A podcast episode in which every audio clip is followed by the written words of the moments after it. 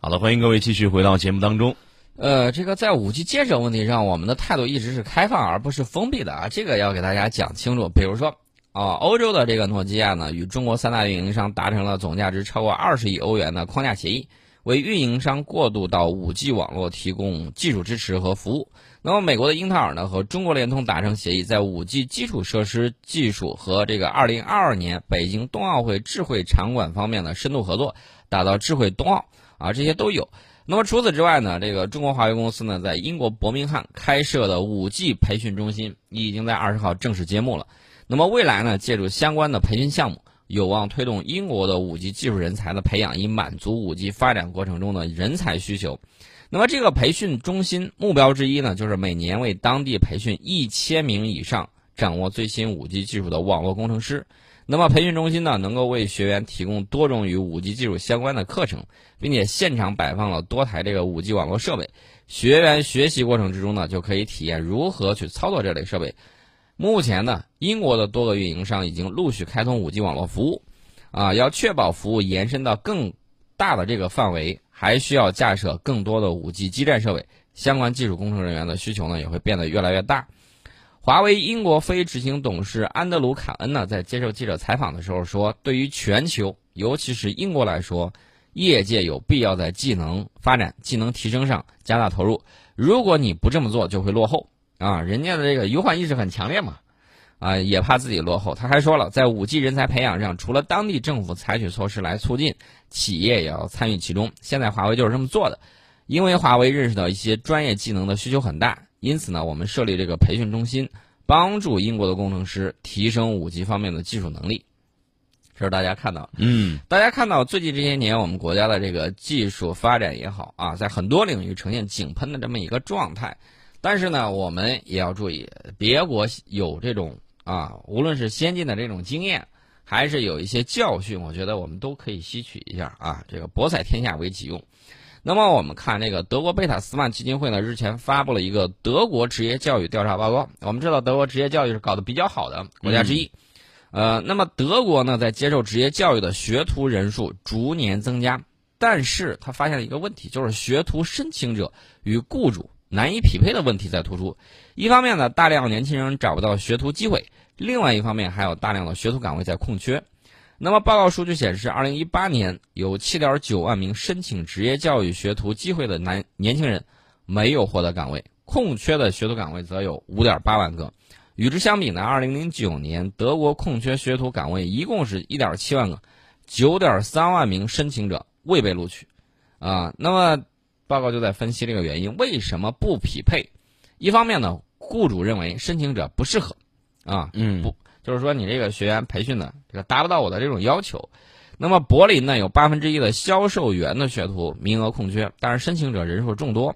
另外一方面呢，申请者认为有些学徒岗位缺乏吸引力啊，比如说食品、酒店、餐饮服务业学徒岗位无人问津的情况尤为明显。此外呢，还有地域不均衡的这种因素，有些州啊，德国这个是论州的啊，有些州学徒岗位充足，有些州则供不应求。那么，这个贝塔斯曼基金会的主席约尔格呃德雷格尔呢说，职业教育有助于经济发展。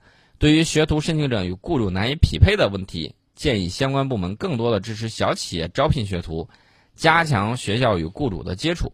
对年轻人缺乏吸引力的行业，应应当改善行业总体的这个条件。那么，德国的这个职业教育呢，是企业和学校同时参与的双元制教育模式，但主要内容在企业。学校呢，只起辅助作用。学生呢，需要先和企业签订合同，成为学徒。学制呢是两到三年半，是这么样一个情况。那么除了德国之外呢，还有这个日本。日本共同社日前有一个报道啊，这也是提给我们提了一个醒。提什么醒呢？他说的这个问题是从两千年前后开开始，日本高校发表的理科论文数量增长停滞，日本高质量理科论文数量全球排名大幅度的滑落。有专家认为呢，日本政府收紧研究预算，并广泛采用竞争机制等政策呢，使日本科研环境恶化。这是他嗯在政策制定方面出现了一个问题。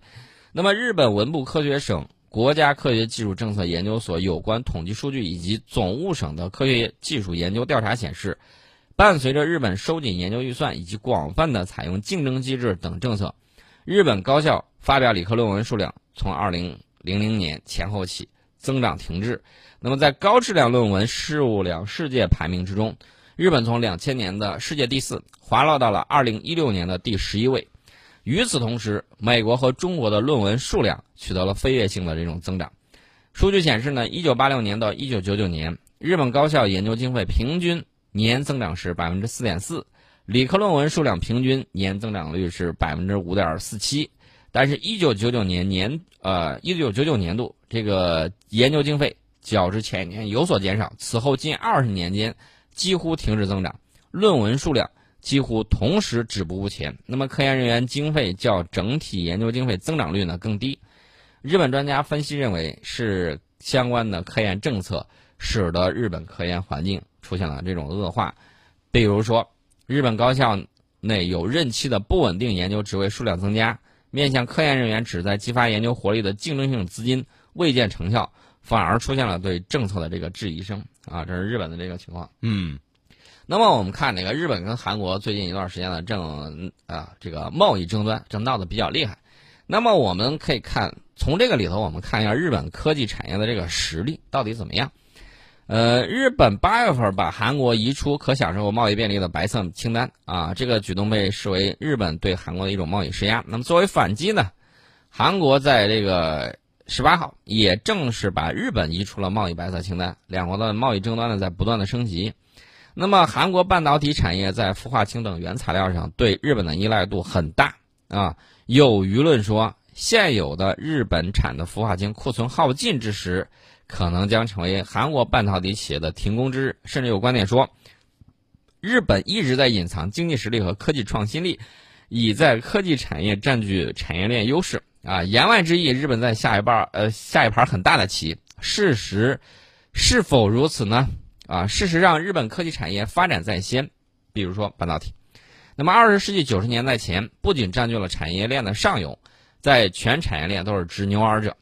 那么，一九九零年，日本半导体企业在全球前十家中占据了六家，包括 NEC、东芝、日立、富士通、三菱、松下。日本半导体产业呢，达到了鼎盛时期。然后呢，这个到了本世纪以来。啊，美国说你这搞得也太厉害了吧！我扶持一下韩国吧。啊，这个日本半导体产业呢，在美国的打压之下，以及在国际竞争之中逐渐衰落，世界前十之中已经难觅日本企业的身影。但是呢，日本企业丢掉的是产业链的中下游啊，并没有完全退出半导体产业，而是被迫调整了产业发展方向。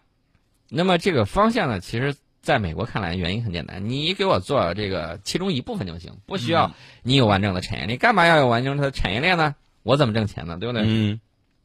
那么日本呢，在原材料、生产装备、仪器仪表等产业链的上游和周边，在发挥自己的比较优势。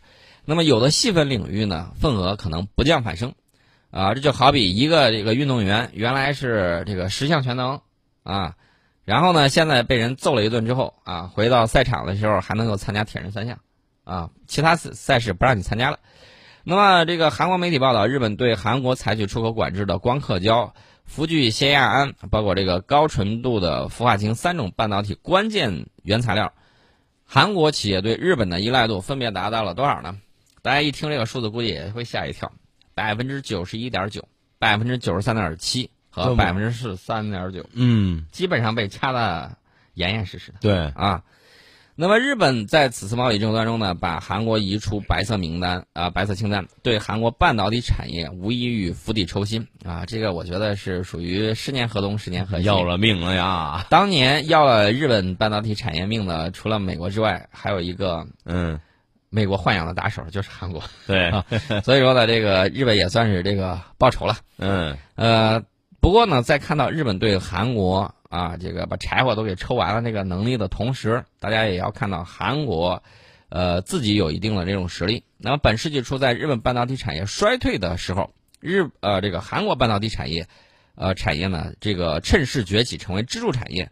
根据韩国产业通商资源部发布的数据，韩国半导体出口额在总出口额中长期占据约百分之二十的比例。三星、海力士等韩国企业呢，常年名列全球半导体企业的十强。呃，那么日本呢是在利用残存的技术，在对韩国就是利用自己的这种残存技术优势，对韩国发动精确的打击，可能进一步加快韩国半导体产业的去日本化。那么韩国中央日报呢就有报道说，LG 公司在韩国产高纯度氟化氢的研究方面取得了成功。我个人认为可能是自己在给自己打气。嗯啊，这个研究成功，从实验室到工业化量产啊，这还要需要一定的这种时间。那么日本共同社呢也报道说，韩国有在国内生产氟化氢的这个动向，中国也在计划加强生产能力，韩国企业有可能不再依赖日本制造商。说到这儿呢，我给大家提个醒啊，有一些东西我们在造的时候啊，你就会看到莫名其妙挂来一阵舆论说啊，这个项目这个环境怎么怎么样，然后呢就无脑的去洗一波。那么我们看到，当我们不再建造的时候，周边有一些啊，比如说新加坡呀，比如说这个呃韩国呀，包括日本啊等等，他们这个项目反而赚的盆满钵满的，人家就不害怕这个环保吗？所以说呢，这个谣言谁造起来的？谁在这个引领这个舆论这个东西？大家也去细究一下，到底是什么样一个情况？那么，不管是韩国去寻找关键材料的国产，还是另找替代，长期来看呢，对日本自身产业伤害也不会小了啊！大家都知道，这个杀敌一千，自损八百。那么，日本科技产业有数十年的积淀，并非武功全废。在电子产业呢，也能够看到类似的这种现象。不少日本企业在终端产品上败落，但是在零部件领域。拥有比较大的市场份额啊，但是这是产业迁移的正常现象，不能代表日本在隐藏实力，以此推论日本经济实力和科技创新能力被低估是一叶障目。可以明确的告诉大家，嗯我就举个最简单的例子，你给我造个五代机，哎呀，这个硬杠杆没有多少能办得到啊，不行吧？没有多少国家能办得到。我再给你提一个，我们几啊十年前都实现的东西，造个氢弹，能行吗？不行吧？你不要这么难嘛不要这么难是吧？啊，长光卫星那种能够看清地面的那种。难，你不是照相机行业很厉害吗？你给我弄一个，嗯不行吧？嗯，不说了，不说了。我们就不一一去列举了啊。除此之外，有我们会看到网上有一些人莫名其妙的，有日吹，啊，有韩吹，对还有印吹。我最不理解的就是印度，对，你吹它有什么用啊？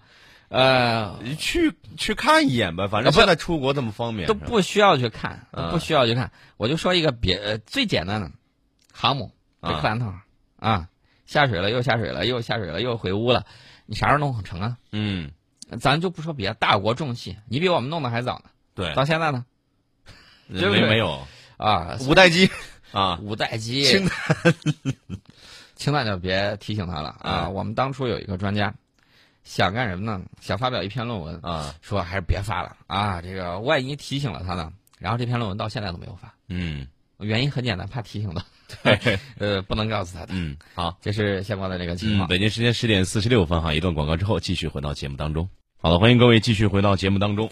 我给大家，既然说到相机了，我给大家整个厉害的嗯啊！这个复旦大学微电子学院工程与应用技术研究院教授曾小阳呢，领导团队成功自主研发了五亿级像素的云相机系统。这是复旦大学和中科院长春光学精密机械与物理研究所协同创新的最新科研成果，啊，拍得很广，看得很清楚，找得很准。这种高能相机将刷新人们对传统相机的这种认知。人眼能分辨的极限像素是一点二亿个像素，那么五亿级的超高像素意味着相机能够捕获到极其细致入微的图像细节，即便在容纳几万人的体育场拍摄一幅全景照片，也能够获得每一个人每一张脸的清晰图像。如果加上人工智能的这个助力，这款相机呢还能够进行海量数据、人脸等目标的检测与识别，瞬间发现特定目标。所以说，大家知道为什么这个张学友的演唱会总是会抓到一些嗯这个不法之徒、网上追逃分子啊，就有一些这种应用。我们在人脸识别方面是走在世界前列的。那么，这个五亿像素的云相机，未来在国防、在安防、在民用等领域呢，都会有广泛的这种应用前景。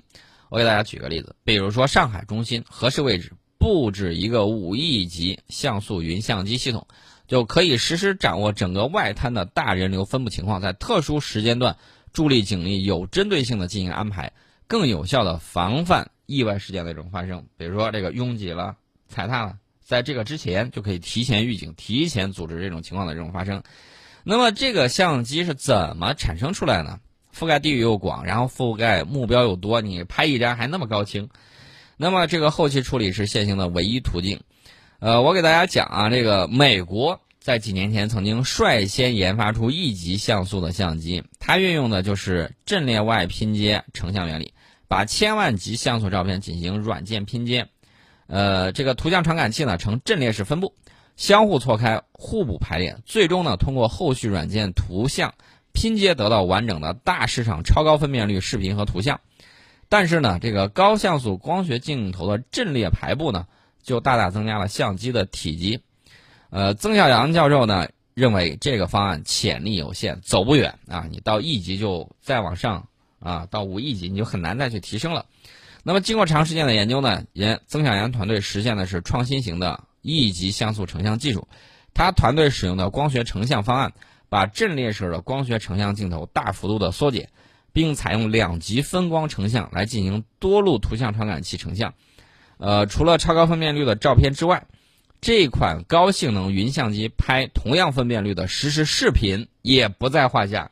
告诉大家的可是视频啊，大家可以想象一下，这种相机拍摄视频产生的这个数据量是非常非常的巨大的，一五亿级像素，然后还是高清的视频，五亿级像素啊。那么它的这个独门秘籍呢？比如说，自主创新的海量数据、视频、图像硬件拼接专用芯片，以及人工智能处理硬件加速引擎专用芯片，这是它的这个独门秘技。把一级像素相机系统获得的海量视频、图像数据放在云端统一的数据中心，全世界的人们呢都有机会登录来获得超高清晰的图像、视频数据。这也是曾小阳团队云相机概念的这个出发点。呃，这个东西日本做不了。嗯，美国现在比我们落后，所以说我们的创新在方方面面都在加速的提升，大家可以看到这种明显的这种效果。呃，那么我们再给大家说一下，这个大家要注意，这是复旦大学和中科院长光所去合作去搞的。长光所最出名的是什么？长光所最出名的就是长春一号啊。然后还有它的这个二号，这种高分辨率的这种卫星，大家前几年的时候已经在网上看到了，拍到了飞机的起降，拍到了高速公路上地面的这种车流，而且是实时的是什么东西？视频呐，看得一清二楚。那么再加上这么高的这种分辨率，别说看你车牌了，你车里头坐的是谁？你这个车里头的人脸上有有多少坑都能看得见。你车左边啊，你开着车啊，右边你可能拉了个狗，都能看得清楚你今天拉的什么狗。嗯啊，是拉布拉多还是金毛都能够看得一清二楚，哪怕厉害啊啊！比如说某国总统啊，可能今天我想去打个高尔夫球，你在高尔夫球那儿这一杆到底挥出去之后打中没打中，打个多远，我都能够看得清楚。当然，旁边某国首相在这个沙坑里头，万一翻个跟头的话，那也是全球实时直播啊，也能够让你看得很清楚啊。嗯，所以没有什么隐私，没有什么秘密对啊。目搞点小动作，我告诉大家，现在目前使用的卫星实时导航所依据的路况地图都是靠后期 P 出来的，难度很大，成本很高。那么我们有这个技术之后，就会让你有更加清晰的这种导航。所以说，它这个应用呢会有很多很多啊。所以我迫不及待的盼着五 G 时代的这种加速的这种到来。就是我们提到了我们国家科学家成功自主研发了五亿级像素的云相机系统。啊，接下来呢，我们要给大家说一下那个小行星。日本在小行星探测技术上水平还是很高的啊！我再次强调一点，人家尺有所短，寸有所长啊！人家在某些领域确确实实水平可以。呃，说到这个小行星，前一段大家知道啊，远古时代发生的在这个小行星带的一次天体撞击，导致了地球的生物多样性的不是减少，嗯，增加。呃，之前有一颗陨石砸过来，砸到阿根廷那附近啊，大家也听我们之前讲了啊，导致了恐龙的灭绝，为那个恐龙灭绝行星撞击说提供了佐证。但是我要告诉大家，就是小行星带的有一次天体撞击，还导致了地球的生物多样性增加。大概是什么时间呢？大概是四点六亿呃四点六六亿年前，有一次天体撞击呢，导致木星和火星之间大概有一颗直径一百五十公里的小行星解体，那么大量的尘埃呢弥漫在内太阳系，造成了地球上的一个冰河时期啊，大家都看过那个动画片儿《冰河时期》啊，冰河时代。那么这个冰河期呢，在四点六六亿年前就是这个家伙造成的啊，撞了一下，结果这家伙不经撞，撞了一大堆这个沫沫粉末 啊粉雾出来了，然后呢，这个尘埃呢在太阳系之内弥漫，就导致了地球上的这种寒冷，因为它反射了太多的这种太阳光，遮挡了这种太阳。那么研究显示呢，这些尘埃部分阻部分阻挡了照射到地球上的阳光，地球气候整体变冷，而且不同区域的气候从几乎相似。变得有所区别，嗯，出现了从极地的寒冷天气过渡到赤道地区的这种炎热天气这种差别。那么地球上的无脊椎动物呢，因为适应这种气候而增加了多样性。这个尘埃呢，在太空中漂浮了多少年呢？嗯，科学家说至少是二百万年。二百万年啊，缓慢的冷却效应呢，足以让生物逐渐适应，而不会像六千五百万年之前我们遭到的那颗。陨石打击一样，导致了恐龙的灭绝，啊，因为那次太突然了，相当于一百亿颗，这个二战时期在日本爆炸那颗原子弹的这个威力，一百亿颗，不是一百颗，是一百亿颗，一百亿颗，嗯。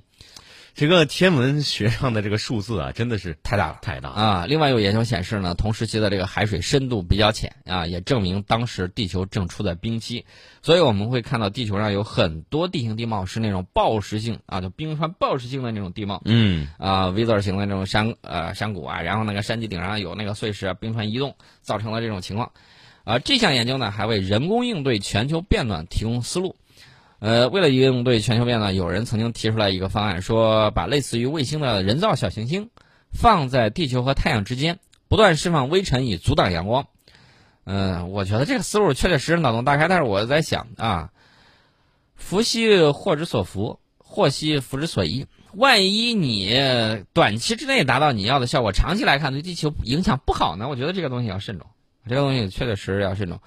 呃，不过呢。你不能简单的认为这些方法可以解决气候变化，但是可以沿着这个思路去思考思考，这个是没有问题的。对，那么航天硬核技术还有哪些？